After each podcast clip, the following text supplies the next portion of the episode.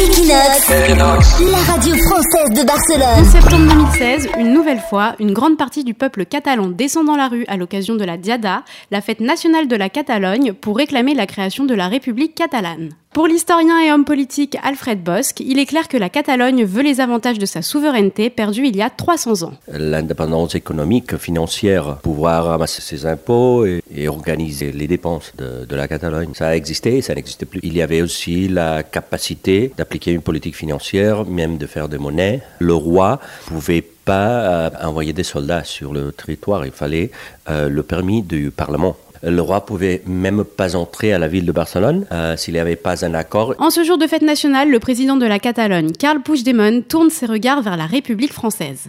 À ses côtés, le ministre des Affaires étrangères, Raoul Romeva, tient ses positions sans état d'âme. Euh, dans, dans ces programmes de travail, nous avons la construction des, des structures d'État, ça, nous sommes en train de le faire. La deuxième, c'est au niveau parlementaire d'élaborer les lois pour faire la transition.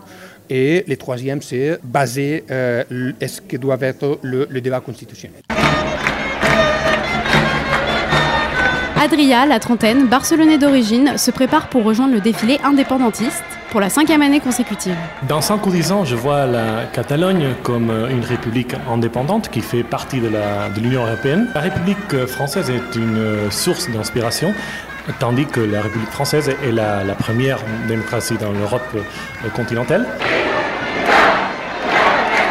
un attachement à la République française que revendique aussi Alfred Bosque. L'exemple de la République française a considéré parce que le point central, c'est la reconnaissance des droits des citoyens. Avec une République catalane, euh, on ne sera pas mieux que d'autres pays, mais on ne sera pas pire, euh, on sera nous-mêmes. Indépendance de la Catalogne, 300 ans de lutte, un reportage Equinox Radio. Equinox, la radio française de Barcelone.